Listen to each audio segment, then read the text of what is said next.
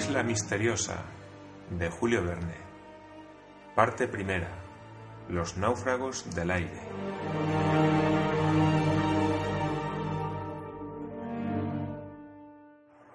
Capítulo 4. Encuentran un refugio. Las chimeneas. Gedeón Spilett dijo al marino que le esperase allí, donde él volvería, y sin perder un instante remontó el litoral en la dirección que había seguido algunas horas antes el negro Nab. Después desapareció detrás de un ángulo de la costa, pues estaba impaciente por saber noticias del ingeniero. Harbert hubiera querido acompañarlo. Quédate, muchacho, le dijo el marino. Hay que preparar un campamento y ver si se puede encontrar para comer algo más sólido que los mariscos. Nuestros amigos tendrán ganas de comer algo a su regreso. Cada uno a su trabajo. Preparado, Pencroff, contestó Harbert. Bien, repuso el marinero. Procedamos con método. Estamos cansados y tenemos frío y hambre. Hay que encontrar abrigo, fuego y alimento. El bosque tiene madera, los nidos huevos. Falta buscar la casa. Bueno, respondió Harbert, yo buscaré una gruta en estas rocas y descubriré un agujero en donde podremos meternos. Eso es, respondió Pencroff.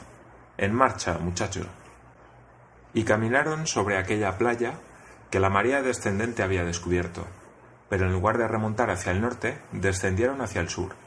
Pencroff había observado que a unos centenares de pasos más allá del sitio donde habían tomado tierra, la costa ofrecía una estrecha cortadura que sin duda debía servir de desembocadura a un río o a un arroyo. Por una parte, era importante acampar en las cercanías de un curso de agua potable, y por otra no era imposible que la corriente hubiera llevado hacia aquel lado a Cyrus Smith. La alta muralla se levantaba a una altura de trescientos pies, pero el bosque estaba liso por todas partes, y su misma base, apenas lamida por el mar, no presentaba la menor hendidura que pudiera servir de morada provisional. Era un muro vertical, hecho de un granito durísimo, que el agua jamás había roído. Hacia la cumbre volaban infinidad de pájaros acuáticos, y particularmente diversas especies del orden de las palmípedas, de pico largo, comprimido y puntiagudo. Aves gritadoras, poco temerosas de la presencia del hombre, que por primera vez, sin duda, turbaba su soledad. Entre las palmípedas, Pencroff reconoció muchas laves, especie de goslands, a los cuales se da a veces el nombre de estercolaras, y también pequeñas gaviotas voraces que tenían sus nidos en las anfractuosidades del granito si se hubiera disparado un tiro en medio de aquella multitud de pájaros, hubieran caído muchos. Mas para disparar un tiro se necesitaba un fusil, y ni Pencroff ni Harbert lo tenían. Por otra parte, aquellas gaviotas y los laves eran muy poco nutritivos y sus mismos huevos tienen un sabor detestable. Entretanto, Harbert, que había ido un poco más a la izquierda, descubrió pronto algunas rocas tapizadas de algas que la alta mar debía recubrir algunas horas más tarde. En aquellas rocas y en medio de musgos resbaladizos pululaban conchas de dobles valvas, que no podían ser desdeñadas por gente hambrienta. Harbert llamó a Pencroff, que se acercó enseguida. Vaya, son almejas, exclamó el marino. Algo para reemplazar los huevos. No son almejas, respondió el joven Harbert, que examinaba con atención los moluscos adheridos a las rocas. Son litodomos. ¿Y eso se come? preguntó Pencroff. Ya lo creo. Entonces, comamos litodomos. El marino podía fiarse de Harbert. El muchacho estaba muy fuerte en historia natural y había tenido siempre verdadera pasión por esta ciencia. Su padre lo había impulsado por este camino, haciéndole seguir los estudios con los mejores profesores de Boston, que tomaron afecto al niño, porque era inteligente y trabajador. Sus instintos de naturalista se utilizarían más de una vez en adelante y desde luego no se había equivocado. Estos litodomos eran conchas oblongas, adheridas en racimos y muy pegadas a las rocas. Pertenecían a esa especie de moluscos perforadores que abren agujeros en las piedras más duras, y sus conchas se redondean en sus dos extremos, disposición que no se observa en la almeja ordinaria. Pencroff y Harbert hicieron un buen consumo de litodomos, que se iban abriendo entonces al sol. Los comieron como las ostras y les encontraron un sabor picante, lo que les quitó el disgusto de no tener ni pimienta ni condimentos de otra clase. Su hambre fue momentáneamente apaciguada, pero no su sed, que se acrecentó después de haber comido aquellos moluscos naturalmente condimentados. Había que encontrar agua dulce, y no podía faltar en una región tan caprichosamente accidentada. Pencroff y Harbert, después de haber tomado la precaución de hacer gran provisión de litodomos, de los cuales llenaron sus bolsillos y sus pañuelos, volvieron al pie de la alta muralla. Doscientos pasos más allá llegaron a la cortadura por la cual, según el presentimiento de Pencroff, debía correr un riachuelo de altos márgenes. En aquella parte la muralla parecía haber sido separada por algún violento esfuerzo plutoniano. En su base se abría una pequeña ensenada, cuyo fondo formaba un ángulo bastante agudo. La corriente de agua medía cien pies de larga, y sus dos orillas no contaban más de veinte pies. La ribera se hundía casi directamente entre los dos muros de granito, que tendían a bajarse hacia la desembocadura. Después daba la vuelta bruscamente y desaparecía bajo un soto a una media milla. Aquí agua, allí leña, dijo Pencroff. Bien, Harbert, no falta más que la casa.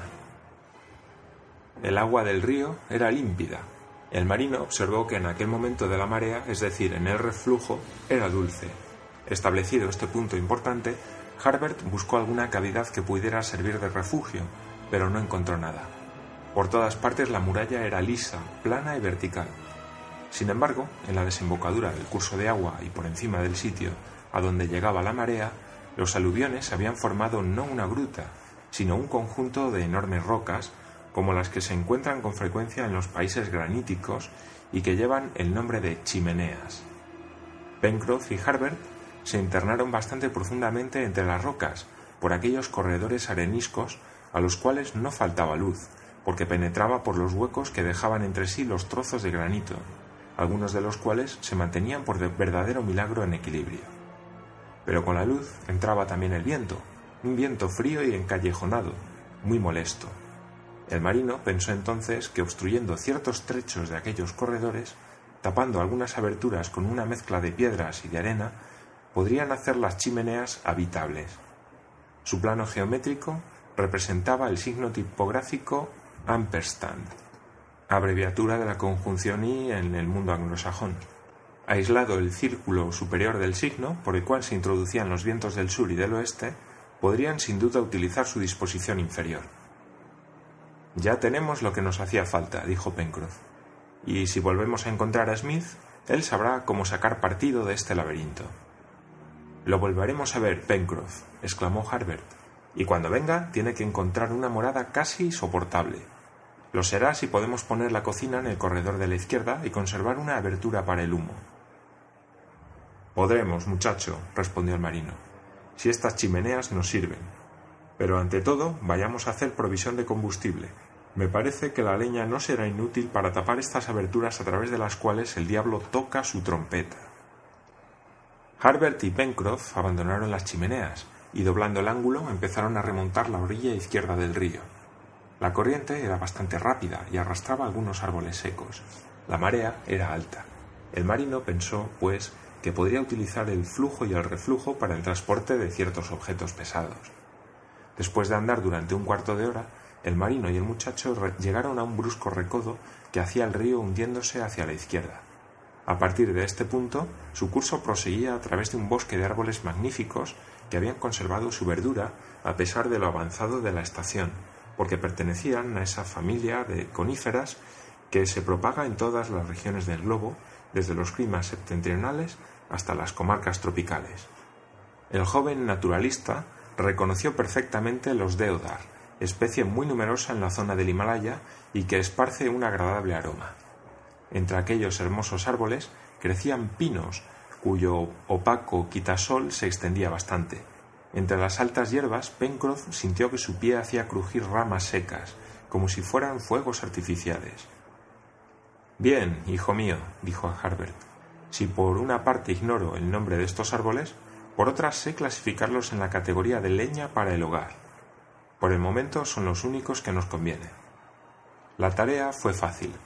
No era preciso cortar los árboles, pues yacía a sus pies una enorme cantidad de leña. Pero si combustible no faltaba, carecían de medios de transporte. Aquella madera era muy seca y ardería rápidamente. De aquí la necesidad de llevar a las chimeneas una cantidad considerable, y la carga de dos hombres no era suficiente. Harbert hizo esta observación. Hijo mío, respondió el marino, debe de haber un medio de transportar esa madera. Siempre hay medios para todo. Si tuviéramos un carretón o una barca, la cosa sería fácil. Pero tenemos el río, dijo Harbert. Justo, respondió Pencroff. El río será para nosotros un camino que marcha solo, y para algo se han inventado las almadías. Pero, repuso Harbert, va en dirección contraria a la que necesitamos, pues está subiendo la marea. No nos iremos hasta que baje, respondió el marinero, y ella se encargará de transportar nuestro combustible a las chimeneas. Prepararemos mientras tanto los haces. El marino, seguido de Harbert, se dirigió hacia el ángulo que el extremo del bosque formaba con el río. Ambos llevaban, cada uno en proporción de sus fuerzas, una carga de leña atada en haces. En la orilla había también cantidad de ramas secas entre la hierba que probablemente no había hollado la planta del hombre. Pencroff empezó a preparar la carga. En una especie de remanso situado en la ribera, que rompía la corriente, el marino y su compañero pusieron trozos de madera bastante gruesos que ataron con bejucos secos, formando una especie de balsa sobre la cual apilaron toda la leña que habían recogido, o sea, la carga de veinte hombres por lo menos. En una hora el trabajo estuvo acabado y la almadía quedó amarrada a la orilla hasta que bajara la marea. Faltaban unas horas y de común acuerdo, Pencroff y Harbert decidieron subir a la meseta superior para examinar la comarca en un radio más extenso. Precisamente a doscientos pasos detrás del ángulo formado por la ribera una muralla terminada por un grupo de rocas venía a morir en pendientes suaves sobre la linde del bosque. Parecía una escalera natural. Harbert y el marino empezaron su ascensión y, gracias al vigor de sus piernas, llegaron a la punta en pocos instantes y se apostaron en el ángulo que formaba sobre la desembocadura del río. Cuando llegaron, su primera mirada fue para aquel océano que acababan de atravesar en tan terribles condiciones observaron con emoción la parte norte de la costa sobre la que se había producido la catástrofe. Era donde Ciro Smith había desaparecido. Buscaron con la mirada algún resto del globo al que se hubiera podido asir un hombre, pero nada flotaba. El mar no era más que un vasto desierto de agua. La costa también estaba desierta. No se veía ni al corresponsal ni a nada. Era posible que en aquel momento los dos estuvieran tan distantes que no se les pudiera distinguir. Algo me dice, exclamó Harbert, que un hombre tan enérgico como el señor Ciro no ha podido ahogarse. Debe estar esperando en algún punto de la costa. ¿No es así, Pencroff? El marino sacudió tristemente la cabeza. No esperaba volver a ver a Ciro Smith, pero queriendo dejar alguna esperanza a Harbert, contestó Sin duda alguna, nuestro ingeniero es hombre capaz de salvarse donde otro perecería. Entretanto, observaba la costa con extrema atención. Bajo su mirada se desplegaba la, arena, limitada en la derecha de la desembocadura por líneas de rompientes. Aquellas rocas, aún emergidas, parecían dos grupos de anfibios acostados en la resaca. Más allá de la zona de escollos, el mar brillaba bajo los rayos del sol.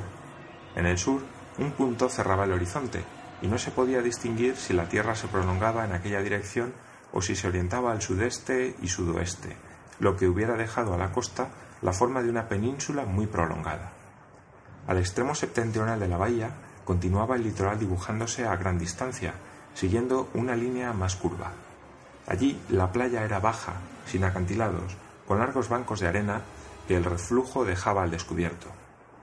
Pencroff y Harbert se volvieron entonces hacia el oeste, pero una montaña de cima nevada, que se elevaba a una distancia de seis o siete millas, detuvo su mirada. Desde sus primeras rampas hasta dos millas de la costa, verdeaban masas de bosques formados por grupos de árboles de hojas perennes. A la izquierda brillaban las aguas del riachuelo, a través de algunos claros, y parecía que su curso, bastante sinuoso, le llevaba hacia los, contrafuertes de las montañas, entre los cuales debía de tener su origen. En el punto donde el marino había dejado su carga, comenzaba a correr entre las dos altas murallas de granito, pero si en la orilla izquierda las paredes estaban unidas y abruptas, en la derecha, al contrario, bajaban poco a poco, Las macizas rocas se cambiaban en bloques aislados, los bloques en guijarros y los guijarros en grava, hasta el extremo de la playa. ¿Estamos en una isla? murmuró el marino. En ese caso sería muy vasta, respondió el muchacho. Una isla, por vasta que sea, siempre será una isla, dijo Pencroff. Pero esta importante cuestión no podía ser aún resuelta. Era preciso aplazar la solución para otro momento. En cuanto a la Tierra, isla o continente, parecía fértil, agradable en sus aspectos, variada en sus productos. Es una dicha, observó Pencroff, y en medio de nuestra desgracia tenemos que dar gracias a la providencia. Dios sea loado, respondió Harbert, cuyo piadoso corazón estaba lleno de reconocimiento hacia el autor de todas las cosas. Durante mucho tiempo, Pencroff y Harbert examinaron aquella comarca sobre la que los había arrojado el destino, pero era difícil imaginar, después de tan superficial inspección, lo que les reservaba el porvenir. Después volvieron, siguiendo la cresta meridional de la meseta de granito, contorneada por un largo festón de rocas caprichosas que tomaban las formas más extrañas. Allí vivían algunos centenares de aves que anidaban en los agujeros de la piedra. Harbert, saltando sobre las rocas, hizo huir una bandada. Ah, exclamó, no son ni goslands ni gaviotas. ¿Qué clase de pájaros son, entonces? preguntó Pencroff. Aseguraría que son palomas. En efecto, pero son palomas torcaces o de roca, respondió Harbert. Las conozco por la doble raya negra de su ala, por su cuerpo blanco y por sus plumas azules cenicientas. Ahora bien, si la paloma de roca es buena para comer, sus huevos deben ser excelentes. Y por pocos que hayan dejado en sus nidos. No les daremos tiempo a abrirse sino en forma de tortilla, contestó alegremente Pencroff. ¿Pero dónde harás tu tortilla? preguntó Harbert. ¿En un sombrero? Bah, contestó el marino, no soy un brujo para esto. Nos contentaremos con comerlos pasados por agua y yo me encargaré de los más duros. Pencroff y el joven examinaron con atención las hendiduras del granito y encontraron, en efecto, huevos en algunas. Recogieron varias docenas, que pusieron en el pañuelo del marino, y acercándose el momento de la pleamar, Harbert y Pencroff empezaron a descender hacia el río. Cuando llegaron al recodo, era la una de la tarde. El reflujo había empezado ya y había que aprovecharlo para llevar la leña a la desembocadura. Pencroff no tenía intención de dejarlo ir por la corriente sin dirección, ni embarcarse para dirigirlo, pero un marino siempre vence los obstáculos cuando se trata de cables o de cuerdas, y Pencroff trenzó rápidamente una cuerda larga con bejucos secos. Ataron aquel cable vegetal al extremo de la balsa y teniendo el marino una punta en la mano, Harbert empujaba la carga con la larga percha manteniéndola en la corriente. El procedimiento dio el resultado apetecido. La enorme carga de madera que el marino detenía marchando por la orilla siguió la corriente del agua. La orilla era muy suave, por lo que era difícil encallar. Antes de dos horas llegó la embarcación a unos pasos de las chimeneas.